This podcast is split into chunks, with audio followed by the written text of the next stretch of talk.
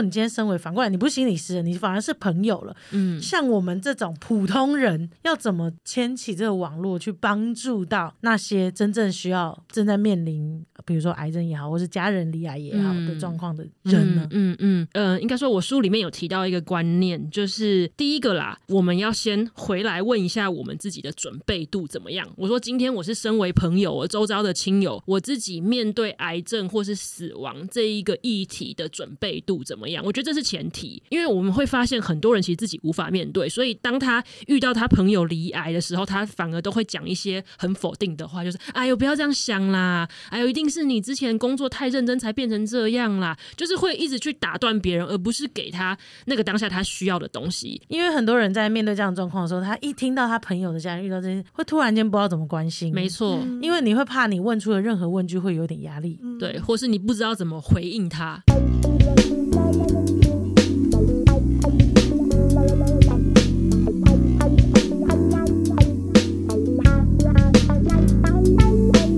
欢迎收听星期三神经，我是唐，我是国，欢迎来到 Hung Day Club。哇，今天又有来宾了，好赞哦！有来宾的时候，我们总是特别兴奋，没错，因为已经看腻两个人，哎，感觉哎，看看腻我们两个，我不要坐对面，是不是？今天对面坐了一个别人。今天呢，我们来邀请到的来宾呢，其实是之前某一集有来跟我们分享很多很多有趣事情的一位神秘嘉宾。神秘嘉宾，也就是我高中同学，风云人物。对，那时候我们就有稍微预告说，哦，他即将接下来有机会会出书。对，没想到这个日子节目还在，他的书也出了，好赞喽！时间过得很快，真的。就来到他出书的时候，我觉得非常感人。之前我们邀请到他来的时候，他是。以一个心理师的身份来到现场的，而且是跟果果不一样的心理师，是以临床心理师的身份来到现场。没错，讲到这边，大家一定想起来就是 Bibo。那今天来到我们节目呢，就是癌症心理师的聊心锦囊的作者商佩瑜来到我们的现场。哇，Hello，大家好，我是商佩瑜，临床心理师。哇，真是太我非常完整的介有，他今天是带着另外一个人格来的。对啊，我们就用这。个对，是不同身份。上次可以跟我们打屁聊天，这次他是一个出书的作者，非常专业的作者。是真的受访，没错。我看到这本书，果果，嗯，然后跟大家分享一下。你刚拿到这本书的心得跟想法吗？刚拿到这本书，我翻开那个书封，那样一打开，想说，Bibo 竟然用星期三神经帮他拍的照片，又帅又好看又知性又美。好，这不是重点，重点是商佩宇这个临床心理师呢，在这一次帮我们分享了很多。大家记得上次他讲了一个故事，嗯，是关于他的一个病患在那个安宁病房的时候发生的一些小故事。我这是在阅读的时候也在里面阅读到了，对，就觉得拼字大叔，对。对，没错。那时候讲那个故事，关于一个奖状的故事的时候，我们觉得非常动心跟感人。这一次在里面集结了非常非常非常非常多的小故事，让我不禁都赞叹：哎，玉波你是怎么记得这些故事的？其实这一本书会被出版社编辑找到，回到最源头，其实是因为我当时在安宁病房工作的时候，其实我有把我每天发生的小故事分享在脸书的这。个习惯，对哦，这是一个非常好的习惯，就像写日记，然后而且是公开日记，大家看得到的。对，但那个时候其实对我来讲，写故事这个意义其实是两个啦。第一个是我觉得我每天经历的事情，我遇到的这些病人跟他的家人，他们的生命跟他们的互动真的是太珍贵了。嗯，但他们的生命也确实已经要走向终点了，所以我很希望可以透过。我的记录，让他们的生命、他们的力量被更多人看见跟感受到，这是我那个时候写故事的第一个原因。那第二个原因是那时候才二十几岁，然后做这个工作，其实内心有很多的感触哦。然后再加上我那个时候一开始工作，我算是资深到南部去工作，所以我身边也没有太多的朋友吧，或者是以前的学长姐、师长这一类，所以我到后来变成透。过这样的方式去整理我自己内在的感受，抒发我在面对这样的情境的一些感触，对自己做一个整理跟抒发，嗯，对，所以我就这样子一直写下去。那也是后来可能类似的机缘被出版社看到，所以他们才邀请我写一本跟癌症跟安宁有关的书。那他们这样邀请你的时候，你就马上答应了吗？嗯，其实我在写的最多的时候是我在安宁病房的时候，对，所以那个时候我确实有把出书当成我人生的某一个里程碑。可是，对，可是问题是没有这样的人呐，就是你要当明星也要有心态啊，可是就没有这样的人呐。对，那很特别的是，他是真的到我换工作之后，然后甚至是我换了一个工作，遇到了工作的低潮的那个时候，他突然寄信给我。嗯哼，对，所以那个时候其实我很矛盾，很犹豫。因为我觉得我现在状态不好，我早就没有在写故事了。是，嗯，然后我也在那时候也在自己的工作上找不到成就感，也说实话也写不出这种这么有意义的故事。嗯，对，所以那个时候我其实非常挣扎，可是又觉得这曾经是几年前我人生想做的一件事情。总之，我就后来还是答应了啦。我就觉得那还是就试试看好了，不要让这个难得的机会溜走。很勇敢，我觉得。我我觉得你做的每一步每一步都是在堆砌你可以写。成这本书的样貌，这样。你刚好提到你在安宁病房的阶段，还有你中间有一个 gap，然后跨到你后来到癌症病房的癌症医院的，从安宁心理师变到癌症心理师，没错的这个。这本书里面竟然集结了这两大块，对，所以你在答应他之后，还经历过了不少记录关于癌症心理师的心理状态，嗯，跟你遇到的故事，把它收录在这本书里面。哦，我看了，真的是两个不同的阶段，心脏也是砰砰跳的。因为对我来说，感受上很不一样。那对你来说，这两个区块，简单的来跟大家分享的话，感受上会差在哪里？嗯，我的第一份工作是安宁病房的心理师，这应该在之前的那个。集数也有稍微提到，那我们帮这种新进来的 听众，因为被我们吸引到，哦，这心理师忘记跟大家说，这心理师长真的是非常可口，还用可口。上次发现洞之后，接到很多私讯，真假？说 Bibo 真的好帅，是我认识的人吗？没有，我跟你说，连我也接到很多私讯，然后我就想说啊。心理界果然是需要有点力量，让大家正视一些重要的问题。你来发话语权，大家就会比较听得进去。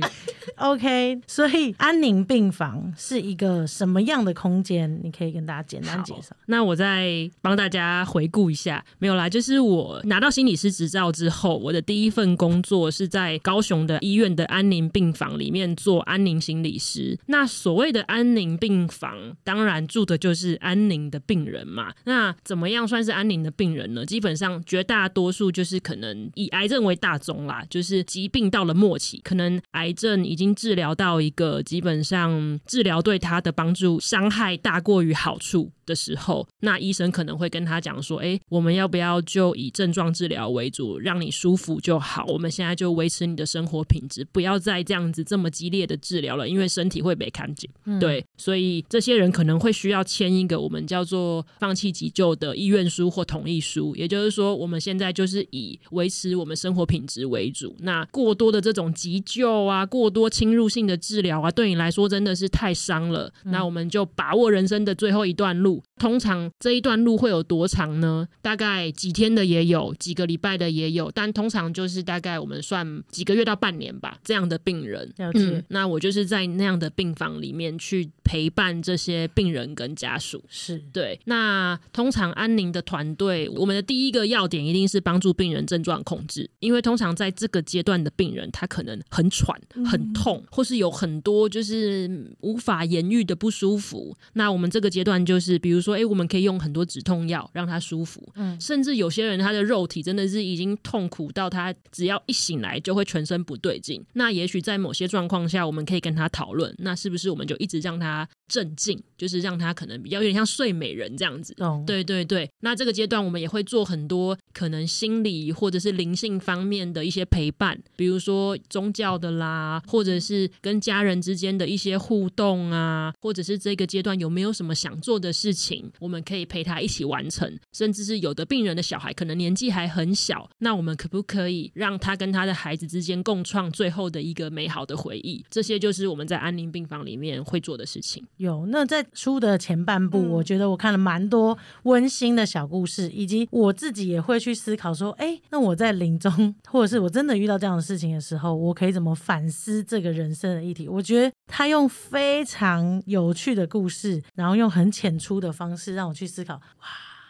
大家一定要看这本书，我觉得蛮有趣的。对，而且 Bible 列的标题都是很令人再去回味的。对，嗯我觉得选的标题也选的很好。嗯，那后期你说你去当了癌症的心理师，，对，你进到了癌症的医院里面，嗯，跟大家分享一下你在癌症医院里面发生事情，或者是癌症医院跟安宁病房有什么不不一样？嗯，我后来四年之后，我有一个工作的转换，然后我到了北部的一个专门治疗，啊，其实台大癌医啦，嗯就是专门治疗癌症的一个医院。嗯，那基本上专门治疗癌症的医院，我们可以想象，我现在必须工作的族群，以前是在人生的终点之前嘛，最后这个阶段，那现在其实就拓展到可能一个人只是觉得身体不舒服，怪怪的，所以来做一些筛检，做一些检查。那后来在检查过程中发现有一些东西可能要去开刀，可能把它割掉，或是拿出来化验，然后他可能发现是癌症，那是癌症之后就可能要治疗，那治疗包括化疗、电疗各种疗，中间还会有疾病的复发，当然也可能有复原回去上班的生活的机会，但也可能有，虽然他很认真的治疗，可是疾病还是有很多无法控制的地方。那疾病的恶化，那在第二度的治疗，再换个疗程，就有很多这个过程。当然，也可能疾病真的走到最后，医生还是跟他讲说，你这个可能我们的治疗帮助已经没有那么大了，是不是要考虑我们走比较缓和、比较安宁的方式？也会有。所以，如果我后来到癌症医院的工作，相较于原本的安宁病房的心理师的话，我觉得他是一个更纵贯的。嗯因为它包含了，其实就是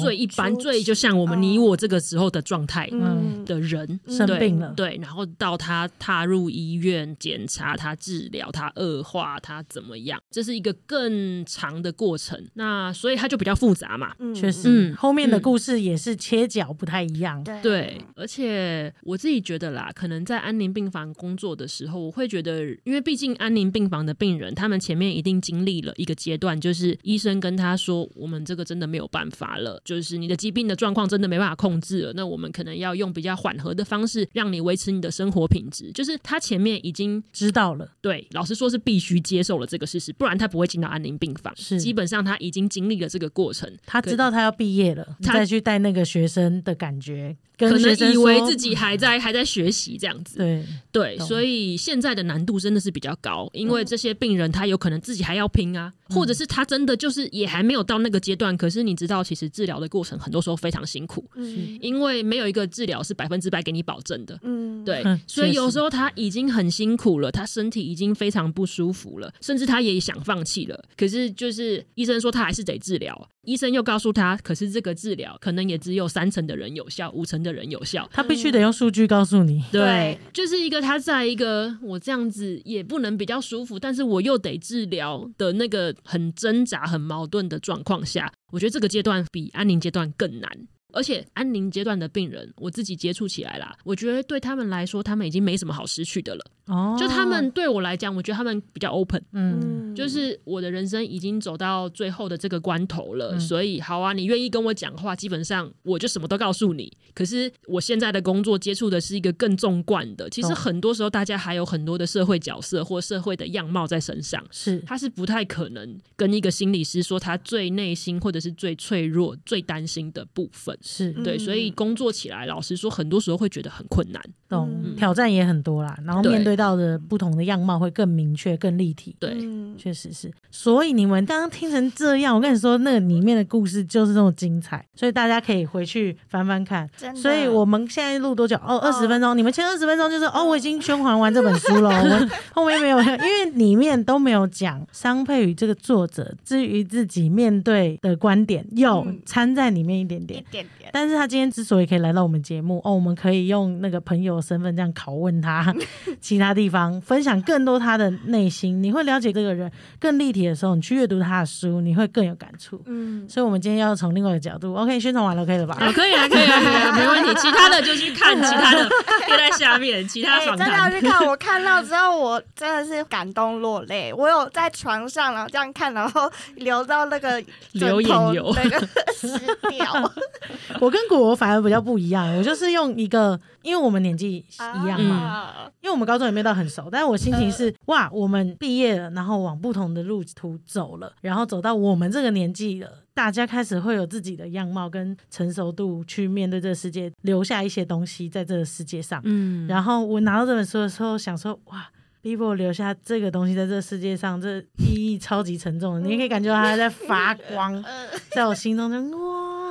的发光的那种感动。对对对对，对我来说比较嗯，不太一样。你们的关系比较不一对，样。我自觉得觉得他他非常有意义啦。所以嗯问问题的第一题，问 Bibo 本人的第一题就是：你有觉得你来到这个世界上，嗯 你有想要体验什么东西吗？或者是你有想要去感受吗？因为你是看过这么多人从走到最后，走到最后，走到最后的人，所以我们觉得你的想法一定很不一样，或者是跟我们至少有不一样的观点。嗯，我觉得其实我算是一个。应该说还不太知道自己的目标的人呢、老实说，嗯虽然这个问题好像他前面的前提是，哎、好像我应该没有，我就哎，你没有掉入我的陷阱，你 很好，你很好。因为我们在我们了解 Bibo，因为我知道他在经历这这个东西的时候，他是有彷徨的。你们为什么不知道呢？因为你们没有听上一集，对吧？你们现在回去听上一集，哪一集第几集？第几第几集我忘记了，对不起，数字我忘记了数。字有点忘记了，但是我必须得说，它是现在后台数据重复播放表现数最好的单集。对，因为大家很有兴趣，对嗯对你很有兴趣，所以你没有也没关系。我就想跟大家讲这个，嗯即便看过这么多生命历程结束又开始，结束家人得继续走下去的人，也不一定会有绝对的想法。所以我嗯，对，就是我可能跟大家以为一个人出书对这个作者的想法很不一样，因为大家可能或是我自己身边的认识的人也会觉得说，哇，你出书了，你一定是一个很有目标、很有期待、对未来很有蓝图的人。可是我觉得现阶段我好像不是。不过，就像刚刚唐讲的，就是在我陪伴过安宁或者是这些癌症的家属啊、病人身上，我会觉得有一件事情很重要，就是呃，应该说我会在我照顾这些病人，可能有时候夜深人静的时候，回来问自己说，到底人生什么事情是重要的？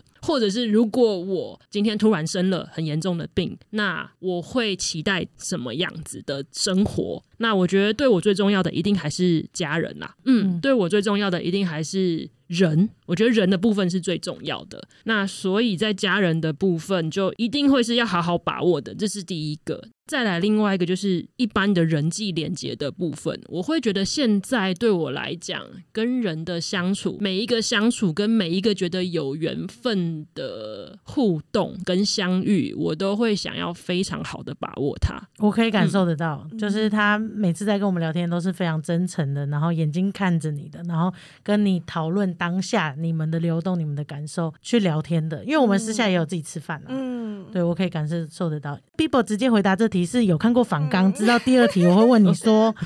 哦，如果有一天换你是被告知了这个角色，我觉得他刚打的很好，他内心的冲击，我觉得他讲出了一个东西，就是他知道他想要把握的是什么，而是这个当下他可以抓住的东西，那他就会尽力去做这样子。嗯这其实是跟我们频道，我们频道从来没有聊聊过死亡跟比较深入癌症疾病的问题。嗯，对，因为我们在聊每一个小困难的过程当中，都是想要大家去理清自己到底想要什么，嗯所以那个困难才能被解决。但是今天聊一个比较重大的议题，但我们从作者心中、Bibo 心中、桑佩宇的心中得到答案都是一样的。他要先了解自己想要的是什么，才能慢慢解决那个问题。对，尽管死亡这个议题可能是我们一生当中都会经历到的，然后是一个很大的冲击，可是，在面对死亡的过程当中，我们仍然要先理清自己，知道自己要什么，这也是这本书一直想传达的寓意。嗯，嗯。我可以分享一个故事吗？嗯。就是我里面有一篇叫做“谢谢你们陪我玩”，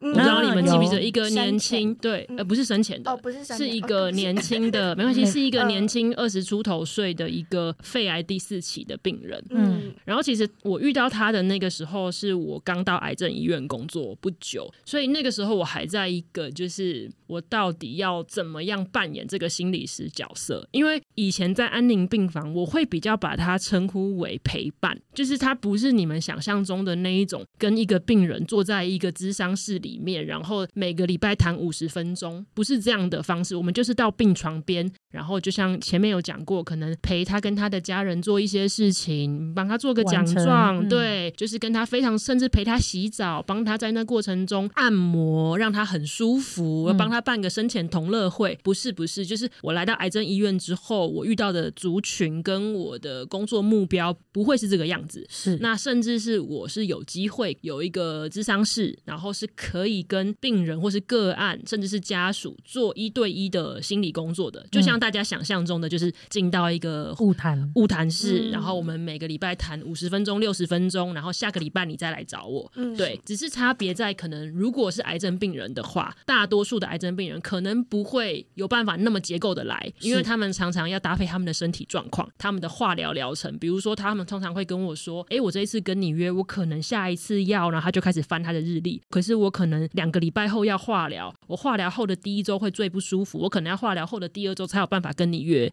就是这个时间会是比较跳的。那我里面那个谢谢你们来陪我玩的那个年轻女生，她一开始也是这样子在跟我谈，就是从她刚开始诊断到她后来接受治疗，但因为她是一个非常乐观、非常正向、非常勇敢的女孩，所以她其实中间也停了一阵子，因为哎，其实她也觉得她的适应还不错，再加上她可能要去别的医院治疗，所以就断掉。可是他可能又会因为比如说他治疗呃效果有限，所以要换另外一个会掉头发的化疗药，所以他又再继续想说，那我可不可以再跟你约？对我们是这样子断断续续的，随着他的治疗状况，或者是随着他的身体状况有一些变化，这样子弹性的约咨商、约会谈。可是其实刚开始我都还是把自己比较设定在心理师的角色。那你也知道嘛，就是我们基本上在心理师的会谈，就是心理师跟个案的伦理里面，不太可能有太多的个人讯息的揭露。或者是就是关系就是维持在那个空间跟时间里面嘛。可是因为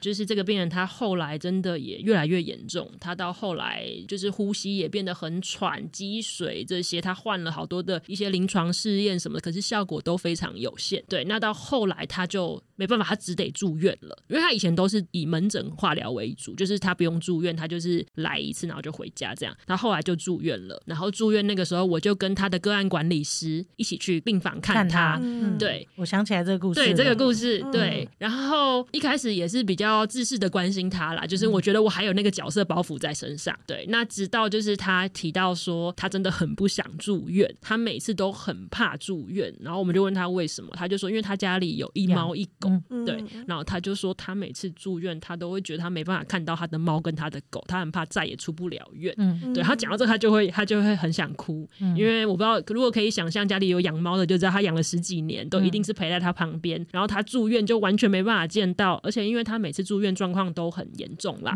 所以他心里还是会有，就是我会不会出不了院的那种恐惧感。嗯，对。然后反正他那一次就聊到这个的时候，我们的个案管理师就开始跟他聊他的宠物，然后就问我说：“哎，你家不是也有养猫吗？”然后就开始帮我破包装，就帮我脱包装，就帮我脱包装。然后我那个时候当下其实愣了一下，我想说：“好，我应该不太能在他面前讲。”这个吧，但后来我就觉得算了，豁出去了，我就开始觉得没关系，把他当朋友。对，因为他也曾经跟我讲说，其实他希望别人不要把他当一个病人，然后他只有在他的朋友，哦，他是一个人缘非常好的人，然后他是一个只有他觉得他只有在他的朋友来家里找他，陪他出去大安森林公园走走啊的时候，他才会觉得自己不是个病人，他才不会觉得自己好像很喘，那个呼吸声让他很焦虑、很害怕。所以那个当下，我就觉得好，没关系。我就来当你的朋友吧，对。然后那一天结束之后，就是他就是就跟我们讲了一句话，让我。之所以让我写了这一篇，就是他就说谢谢你们来陪我玩，对，然后我就觉得天哪，我们好像真的是他的朋友了，对。那当然后来发生了很多事情，包括说我们就找他跟他妈妈一起去隔壁的校园吃小木屋松饼啊，就开始聊很多我们自己生活的事情。那一直到他后来啊，这是他自己没告诉我，是他妈妈告诉我，他妈妈后来就跟我讲说，其实以前这个病人回家之后都会跟他妈妈分享他跟我聊了什么，嗯，对。然后他就跟他妈妈说，他觉得我是一个很好的倾听者，然后他总是把他心里面那些最深层的事情讲给我听，然后他觉得非常感谢我，对对，然后我就觉得哇，就是很感动，对。嗯。嗯，你的力量的转捩点，然后也让你比较能够踩住你在这样的职业之中，你想扮演的角色是什么？对，我觉得让我更有弹性，跟我不会太拘泥在我一定要扮演什么角色，而是我觉得我比较难，比较能顺着当下我的感觉，跟我跟病人的感觉去运作。只要我知道这件事情是对他有帮助的，嗯。嗯。其实我觉得这件事情是非常难的，特别是 Bibo 是在医院里面工作，因为医院里面最重要的就是做治疗跟很最紧急的事情，所以要在那个很专业的情况底下拉回一个跟人性之间的陪伴，这是非常非常不容易的过程。而且要既保持专业的情况底下，还能显露出一种是真心的贴近人心的那种陪伴，是很难的。就是嗯它要兼具是非常的不容易。这也是为什么我们俩在看完这本书，在讨论这本书的时候，觉得哦，我们除了讲书里面的内容，大家应该要自己去看啦。我们不会聊那么多，因为故事很有趣。我们应该要从你出发的原因，是因为你在做一件跟别人不一定一样的事情，嗯，然后你找到你自己的想要做的方向，虽然还在试当中，它也不一定是你全部的解答，因为没有人会知道你的解答是什么，你还在摸索的过程当中。所以我们想聊的事情是，你是怎么从中间得到感触的，然后得到感触之后，你是怎么保有弹性跟想法的，然后用有声的方式跟大家分享，去认识你这个人，我觉得比纯粹聊书来的有趣的多。嗯嗯嗯。大家听完你的故事，会自己想去看书。我在讲书有多好看，你们一定不一定会去看吧？然后 Bibo 讲成这样，哦，对他讲的好有道理哦，我去看看他书写怎样好了。我们心态是这样，OK，很棒。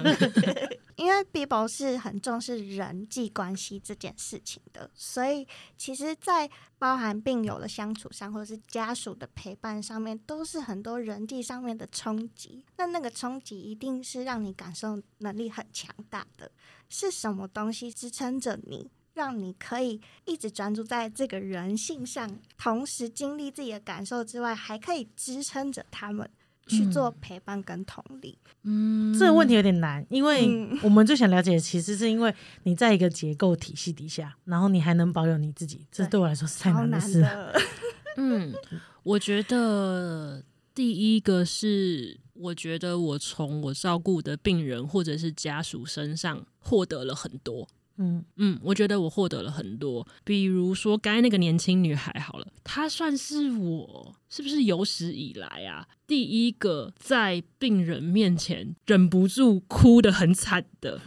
一个病人，因为基本上我是我跟唐刚才讲一样，我其实是可以逼自己忍住的，因为我会告诉我是心理师，即便我把他当成一个人看，可是我有我某种专业的角色，角色在，所以我不太会轻易的掉眼泪，顶多是有点感动，红了眼眶这样。但是我在他面前真的有一次是自己不小心哭出，而且是哭到哭出声音那种很丢脸的那一种。对，嗯。我记得那一次是就是因为他那时候已经最后他很严重了，嗯然后他那一天在跟我们，然后那个时候旁边还有一个实习的护理师妹妹哦，可能才二十二十一岁哦，就一个很小的一个妹妹。反正我们两个就在那边陪她稍微聊天，然后她就说她很担心她的猫，嗯对她觉得她很害怕，她再也看不到她的猫了。对，那因为我是一个有养猫的人，所以我那个时候听到的时候，我其实第一个念头是想到我如果再也看不到我的猫，我会多难过。我第一个念头是这样，然后第二个念头我就开始想到我这一路这样子陪她一年多到现在，这个女孩她是多么的坚强，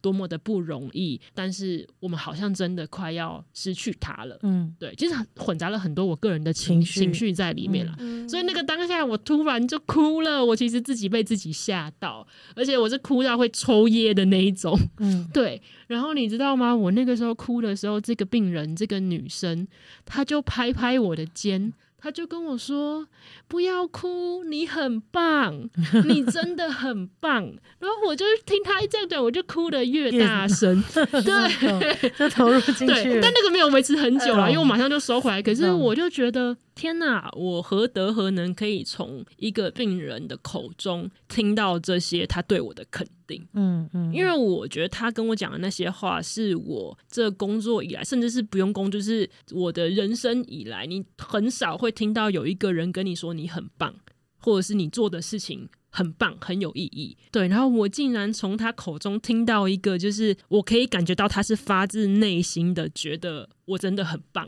对，所以我就觉得第一个是你说怎么支撑我的力量，我觉得第一个是。当我从病人的身上获得了一些回馈，或者是那种相互的关照的时候，我会觉得那对我来讲是很重要的力量。那第二个是我还蛮重伙伴的，对。嗯刚开始我到癌症医院工作的时候，其实说实话就是单打独斗，因因为为一个人一对一物谈吗？而全院就只有我一个心理师，然后再加上就是我也不认识这边的人呐、嗯因为我就是一个从南部上来，南部医院上来的，我都不认识啊，我就是一个空降的一个人，所以我都也不认识这边的人。那本来心理师的工作，说实话也是单打独斗啊。果果应该很有经验，就是你看 你跟病人，就是你跟个案在物谈室里面，你不会有第二个人跟你一起照顾他，嗯，对，其实就是一个心理师，就是一个单打独斗的工作。可是随着我呃可以接受自己越来越有弹性，跟越来越走我自己想走的路之后，我还蛮喜欢跟别人一起照顾病人的。哦，对，当然也因为我，因为我刚刚前面也有讲说，我很重视人跟人的连接嘛。是，嗯所以我在医院工作，我其实还蛮把它当成在交朋友。嗯嗯，就是对其他的工作人员、其他的医疗人员，我觉得就是大家交朋友。嗯对，所以大家之间你也会感觉到谁跟你是气味相同的，就是嗯他也是很愿意投入在病人照顾工作里面，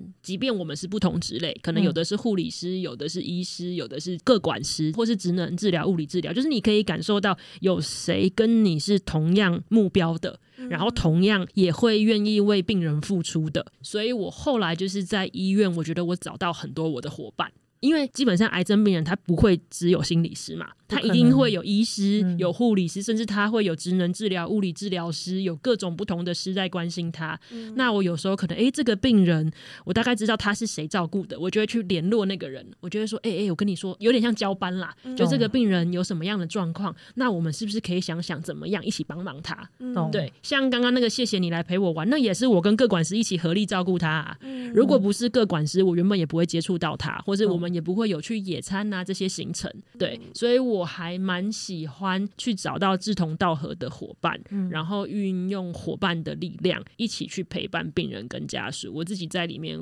会觉得很有参与感，然后也觉得一加一大于二。嗯，更有力量的网络是来自于你可以把这些人又牵起来，形成另外一个网络。对，大家一起照顾同一个家庭，我觉得那会是更有力量的。懂嗯，可以感觉得到，嗯，好赞哦！我我起鸡皮疙瘩了，真的我没骗你吧欸？真的啊，真的起鸡皮疙瘩。而且我觉得那个向心力是很不容易的。如果嗯整个团队里面大家一起坚持某一个信念或者是存在的时候，那个是特别的，会让病人觉得我是被陪伴，对他会感觉到有一个团队在照顾他。嗯，对，不过这很看工作人员的个性啦。嗯那因为我自己的个性是这样，我就是我比较不会把它当成公事公办。当然看看个案了，有的个案就真的比较没有缘分，那就那就那对啊。但有的个案你可以感觉到，我们也许有一些缘分，可以一起来做一些事情。那跟我志同道合的工作人员，我相信他也会有类似的感觉。那我们就一个牵一个这样子一起来照顾这个病人。嗯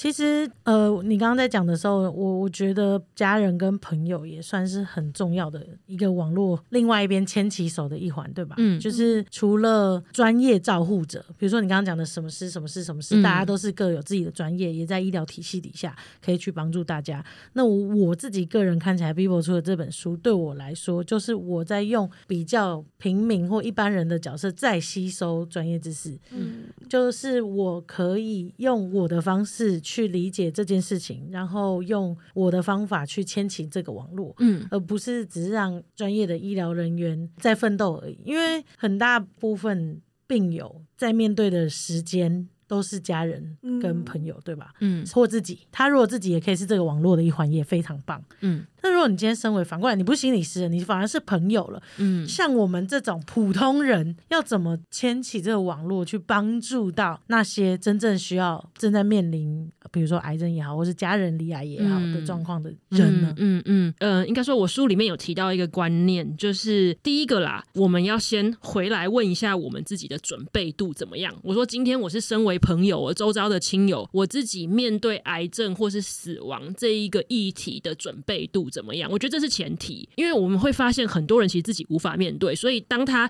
遇到他朋友离癌的时候，他反而都会讲一些很否定的话，就是哎呦不要这样想啦，哎呦一定是你之前工作太认真才变成这样啦，就是会一直去打断别人，而不是给他那个当下他需要的东西。所以我对我来讲，我的前提是我完全可以承受这个议题，所以我的做法可能跟其他人不一样。那你你可以简单跟我们分享你朋友的故事、因为刚好好你朋友身上也遇到这对个事情，竟然就是这么血淋淋的例子。对。你今天已经不只是商配心理师了，你还是 Bibo，身对，我就是他的朋朋友。你你可以简单分享。对对，就是我我的朋友，在我这本书要出版之前，他的爸爸就是罹患了非常严重的癌症。呃，我那个时候，第一个我觉得我刚才过程中有提到，就是我是一个会很希望我可以为我的重要的人付出的人。是，对，所以基本上，当他在问我一些医疗的资讯的时候，我基本上就已经燃烧了我的人脉。嗯，嗯 就是我会非常主动的去问相关癌别的各管师、嗯护理师，问他们说有没有什么要注意的事情，有没有推荐哪一个医师，那他可以怎么做？他现在这样子应该要怎么样比较好？那他现在状况怎么样？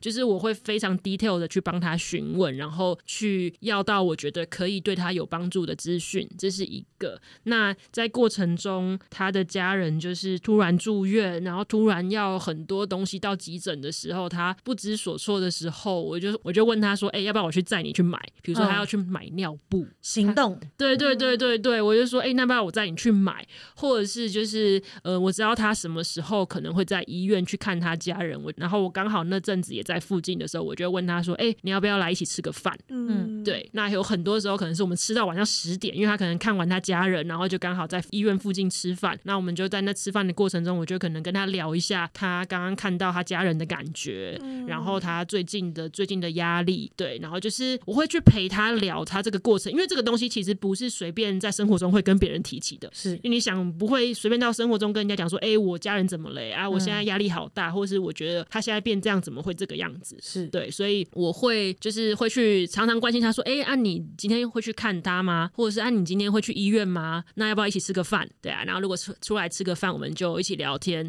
那他如果需要什么帮忙，比如说，哎、他不知道他这样子需要复健吗，或者怎样吗？我就跟他讲说，好啊，那你等我一下，我问一下我熟识的可能物理治疗或职能治疗师朋友，问他们说，如果以他的这个状况，我们可以做些什么运动，或是回去要怎么衔接长照啊这些东西，我会很主动积极的，其实有点鸡婆啦，我会很积极，甚至到鸡婆的状况去帮他把所有事情都了解，然后整理给他。前提是你已经做好这相关的心理准备了对，你已经比你想象的再有能力一点点，可以面对这样子的议题了，对对吧？对因为很多人在面对这样的状况的时候，他一听到他朋友的家人遇到这些，会突然间不知道怎么关心，没，错，因为你会怕你问出的任何问句会有点压力。对，或是你不知道怎么回应他。对，嗯。那如果假设我们不是像 Bibo 这么快可以进入角色的状况下，你我知道朋友这个消息，我第一个要面对的问题是什么？就我可以问我我自己什么，我才能有办法判断我自己是不是有能力承接的。嗯，我觉得可以问说，我有没有办法去跟他谈癌症，或者是如果他告诉我他或是他的家人状况恶化，我有没有办法去听这些消息？对，那如果我没有办法，比如说这太容易让我很害怕，或是让我连接到我过去一些长辈的经验，那我觉得也没有关系。如果你是关心他的，你其实可以写个卡片，嗯，就是说，诶，我知道你家人遇到这些事情，对，那我可能不造成你的困扰，但是我会在心里就是默默的替他祝福，服。对，那如果你有空，我们也可以一起去运动，或者是一起再去吃个饭、喝个下午茶，就是用一些方式传递你的关心。嗯，但你不一定要去问他很细节的东西，是对，让他知道你是关心他。其实我觉得这对当下的家属，甚至是病人本身，他们就觉得很够了。懂嗯就不会到过多的压力。对，但当你已经有这样承受能力的能量，或者是你愿意去当他的一个出口，去聆听他最近所发生的事情，你评估下来，你可以，你可以用渐进式的方式慢慢来嘛，嗯你不用一下子冲到这么底部底部嗯去做这件事情。对，就我其实我觉得，就约出去一起运动，一起走个路，一起散散步，去河滨骑个脚踏车。那对方想讲就讲，不讲就不讲，因为有的时候他也不觉得他要一直讲他家里的事情。那我觉得就是有人陪伴他，在这个过程，他有人跟他，就像病人不是除了病之外还是人嘛，家人也是一样啊。他除了在是个照顾者之外，他也是还是个人，他有他的生活，他可能也还想跟他的朋友一起过，就是一般他正常的生活。是嗯是，是。他要有自己的保护网，他才有办法形成成为他的家人的保护网。对没错。没错，嗯。哦，那那我觉得这这确实真是终身受用，因为不知道的人听到这件事情，确实是会很冲击啊，就是嗯连自己都还需要一点消化时间，你没有准备好了，你就先去帮别人，这事情是会造成更大的压力。对，真的很可怕。嗯，所以为什么那个坐飞机的时候说氧气罩掉下来要先帮先照自己，嗯对，然后你才有办法再帮助别人。嗯对，感谢比我分享这个。对，所以我自己在念这本书的时候，刚你讲到网络的时候，我整个这样连在一起，就是哦，到底为什么我们要要读这本书？除了 Bibo 讲了一个很棒的故事之外，为什么我们要阅读这本书？是在开始之前，我跟 Bibo 聊这件事情就应该被普及。我我不知道怎么讲，就是我觉得这本书就是该被普及。它是基本的心理健康的卫生教育。对 对对，因为我觉得现在人在面对死亡，或者是在面对癌症这件事情，已经开始有点不分年纪了。嗯，没错，对他的年龄层有点太跳跃了，你没有办法嗯决定在什么时候才会遇到，甚或是有时候会面临到自杀的议题，或者是别的议题。他走向死亡的时候，你终将会面对一个不管是恐惧，还是害怕，还是必须得面对的情绪。嗯但这本书是当我还没遇到的时候，哦，原来我有从很多小的寓言故事、可爱的故事里面，哎，慢慢的了解，原来死亡是有这么多面向。嗯而有这么多处理的态度跟方式。嗯，如果我有这些基础知识，我跟你说，我刚刚就跟那些诗一起全部牵手了。我说真的啊，我就是我们全部一起牵手啊，就是就算我当然知道，真的在面对到这件事情的时候，最终我还是会有心理压力跟恐惧，或者是所有人都会有。但是我越有多的基础知识，这就是另外一本避震包。没错，嗯它就是癌症避震包，或者是人生的最后要怎么处理的避震包。对，我觉得大家都应该要阅读，但你心里就会知道说，哦，原来当地震发生的时候，我心里是会有这些事情的。可是我已经有准备，我知道可以做什么，或是我有方向可以参考，但我不一定会百分之百可以避震，但是至少我有准备了，这样子。嗯诶我对他对这本书的最大的期待就是，当发现身边有类似的状况，不一定是死亡，可能就只是得到癌症而已，就是有这样的状况，然后你想关心，可是你不知道要怎么关心，或是你突然觉得自己很慌张，这样的情绪不知道正不正常。这个时候，你如果可以想到有癌症心理师的《疗心锦囊》这一本书，我觉得可能你在这个过程就会比较安定，就比较不会那么觉得孤单或害怕。那你自己有重新阅读过这本书吗读了 N 遍了，？N 遍，那还读得下去吗？有的时候就用跳的，因为我每一次要准备访谈，我都得就是再再看一看一次，那你绝对不会跳过的一个地方是什么？呃，心理复原力，哦，嗯，因为访刚最爱问心理复原是哦，对。啊没没错，我们哎哎，你有看过这个访纲啊？哦，原来这个访纲也有想。每一个访纲都会写，啊，因为心理复原力是我觉得这一包避震包里面最重要的，就像手电筒一样，因为手电筒就是压在那里面，你没有手啊，手电筒其实你是没有办法求救的，你是没有办法再继续被看见、照光再看见、再往往下挖的，对，所以对我来说有点像这样子。那你要跟大家一起聊聊这个心 心理理复原力力是什么？我会提到这个词，其实是因为我会发现很多的病人他会很自责，就是他会觉得自己不够坚强，不够有抗压性，很多病人会用这样的一个语词来否定自己，在面对癌症或者面对治疗那种好像不够坚强的感觉。嗯，我其实会觉得蛮心疼的，就是他们其实已经，我觉得每一个病人都已经很勇敢了，就是想想看自己身体变成这个样子，然后承受这么多的不舒服，然后做了那么多治疗，走到现在，我觉得这些都已经都已经是非常对他来讲非常多的攻击跟打击了。可是，在这个时候，他还要拿一个帽子来套在自己的头上，然后我觉得这就像第二支箭一样。所以我在那一篇的故事里面，就是有提到，我后来就跟那个病人讲说，我觉得你用自己抗压性很差的这个观点来看自己，其实对你来说真的很不公平，因为你已经是非常非常的坚强了。然后我后来就跟他，应该是稍微跟他介绍，其实现在我们都不是在讲抗压性，我们要讲的是心理复原力，也就是我们可以。稍微的被打倒，我们可以觉得自己好像很挫败。可是，那我们要怎么样从这样的经验里面，有点像是再站起来吧，或者是说继续往前走，负伤继续往前走？对，有点像这个概念，就是我们要怎么样让自己再回弹回来？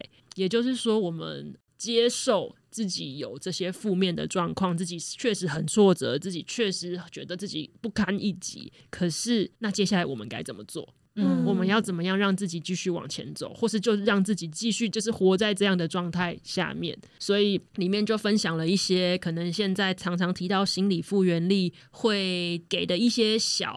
小撇步啊，比如说刚刚有讲到那个地震的避难包嘛，其实它也很像，它叫情绪急救包，也就是我们可以在我们还没有在那么低潮的状况下，先去思考。诶，如果我今天心情比较低落，或是比较忧郁，或是遇到一个打击的时候，我可以做哪些事情？也就是说，有哪些应应策略啦？有哪些资源跟应应策略可以让我的情绪比较好一点，恢复的？对，比如说，哎，有这家餐厅，我每次吃我就会心情好，或者是我就是去外面跑一圈。或者是我就去北海岸看海，或者是我就看我最爱的女儿，或是儿子或爸爸妈妈的照片，嗯嗯，或是某一个味道我闻到就会觉得放松，嗯，就是我们可以在我们还相对比较心情比较平稳的时候，先去思考这件事情，嗯，这是一个。那另外就是我们有没有办法在生活中常常把事情回到自己的感受跟想法上面？也许叫做自我觉察吧。嗯，对，我们有没有办法在平常就练习自我觉察？因为就像刚刚讲那个情境，他可能不知道自己到底遇到什么事情，但他就觉得自己抗压性很差。那这个时候，我其实在做的事情就是跟他一起慢慢理清他经历了哪些事，那这些事给他带来的感受是什么，他的想法是什么。那我们有没有办法在我们平常就做这些自我觉察的练习？就是平常遇到了一些事情的时候，我们可以在稍微冷静的时候，就是问自己：哎，我刚刚遇到了什么事情？嗯，那我对这件事情有什么样的心情、什么样的感受？我有什么样的想法？嗯，对。然后另外就是，我们也可以试着让自己更有弹性思考。比如说，在冷静的时候思考说：“哎，今天我是这样想，可是如果是换是糖的立场，或是换是果的角度，他会怎么去思考这件事？”换位思考。对对对对，就是练习那个弹性思考。嗯。然后还有一个就是，很多人在讲到感恩，就是对感恩三件事，就是因为我们很常就是不会用这种比较正向的角度去思考。那我们可以每天做一个练习，就是睡前我们去想三件值得感恩的事情。嗯，这也是让我们思考变得比较有弹性，不会一直僵化的从一个可能我们比较习惯很负面、很自动的去想一件事情。是，对啊。然后还有最后一个就是维持我们的人际。嗯，我觉得人际的其实有很多研究都会说，其实对抗压性最有帮助、最有帮助的事情就是人际。是，不管是你遇到压力的时候，你去帮助别人，或是你接受别人的帮忙，这些都会让你的身体更好的去对抗压力。是，更何况你的心理是可以帮助你的身体的。对，所以这个弹性是一定要存在。嗯，我刚是一直想告诉大家说，我我确实我真的是看到你那个，我想说哇，这本书写的很具体，可以帮助得到的方法。然后我刚刚很想告诉大家第几页，对，这就在第九十八页，这个锦囊就在第九十八页。但是你看得懂这个，要先去阅读其他地方的小故事，你就会知道说哦，原来这个的运用应该要怎么运用，然后比较怎么具体。我觉得刚刚 people 讲真的是非常好，真是锦囊啦，有有切题。所以我那时候就是因为你写的这么具体，我本来以为这本书就是告诉我很多小故事这样子，但是。发现哦，其实癌友或者是病人他们在面对这些状况的时候，你不只是吸收到他们的故事给你的感触，你还能转化成自己的心理师的武器或技巧，嗯嗯，然后回到这里面来，嗯然后分享给大家，用软性的方式分享给大家。嗯所以我才说他应该要普及嘛。嗯，他很厉害耶，因为其实刚刚 Bibo 聊了这些东西，其实很多都是心理治疗理论的概念，嗯可是他把它实物运用上了。因为刚刚就听出来哦，有很多认知行为治疗、正向心理学，或者是现在的健康心理学。嗯在嗯倡导的东西，但他都直接融会贯通的放在这个锦囊里面。对，就知道我写这本书的时候多痛苦，我可以，我可以感觉，我可以感 我觉怎么痛苦，我挤不出来，硬要挤。那很开心，今天是用呃，因为我们认识 Bibo 的角度分享给大家，然后我真的觉得他刚刚在分享这件事情，已经是他人生的投射。因为复原力这件事情对我来说，我认识的 Bibo 他是在做安宁这件事情的心理师。因为有听过上一集的人就会知道，他一开始是不知道，他也没有想要想到要做心理师的。但是他做了这件事以后，开始慢慢找到他的目标跟方向，但是他又受挫了，所以他非常了解，当他受挫的时候要怎么再复原回来。他复原回来的时候，又进入到了癌症心理师的状态，他又找到了一个新的可以去找到伙伴，然后继续呈现他个人样貌的方式。或许他也会再遇到下一个困难，这是他也会告告诉大家，他也是人，他也会遇到不一样的困难。只是他看见了这些故事，他愿意记录下来，然后跟大家分享，然后把这样子的力量带给大家。那如果你们有看到这本书，或者是你听完今天这集，哦，实在觉得太不错了。你们就在底下留言跟 Bibo 说他太棒了，对，跟商佩宇心理师说 他实在太棒了，而且我今天也要当着他的面跟他说，你真的很棒，谢谢你。做了这件事情，无论你最后会不会遇到困难，会不会遇有新的挑战或什么什么，但我都百分之百相信你有最强大的复原力，你可以再做好更多你想做的事情。嗯谢。谢。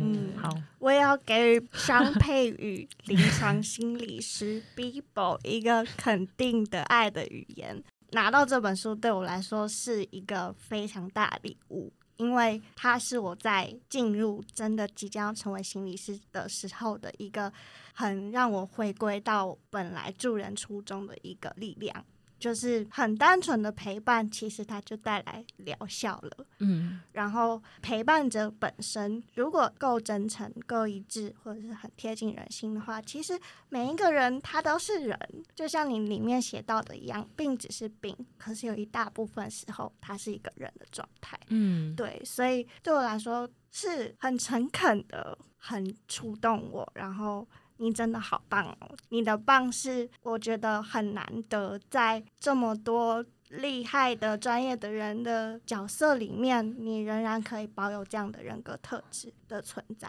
嗯嗯，这个很重要。谢谢。嗯，好，那我们那个人家出专辑都会有说要包书嘛，对不对？那那我们的好朋友出专辑，我们说出书，那我们也要包书，我们就会去书局买下五本。OK，这个包书包书嗯。包书是星期三神经的包书活动，我们包五本书送给听众，耶那不是 B 不是 Bibo 出版社送我们的，也不是 Bibo 送给我们的，是我们要送给听众的，然后，也是对好 Bibo 的支持，这样子。谢谢。好那因为我们听众不多，所以 我怕抽十本没有人留言，你们就给我在下面留言说好棒哦。呃，不管你们是说张佩宇心心临床心理师，还是说商佩宇，还是说 Bibo，还是说这本书好棒、啊，都可以，只要你们留言说好棒、哦。不会没有人留言啊？不会啦一定会有人聊。对啦，一定会有人留言啦，不用担心。好的我们，支持这个专辑，你有你有听过吗？出就出呃呃朋友出专辑，我包几张这样子。现在商佩宇临床心理师出书，包几套包五本书。？OK，如果如果留言数要爆多的话，我直接再包五本。哇我可以签名啊。好哦，好哎、好哎、有人要吗？会啊。那今天很开心，邀到 Bibo 还有商佩来到现场这样子。如果大家还想听不一样的资料，我们当然随时随地可以再邀请他来。那我们就下次见喽，拜拜。拜拜。拜拜。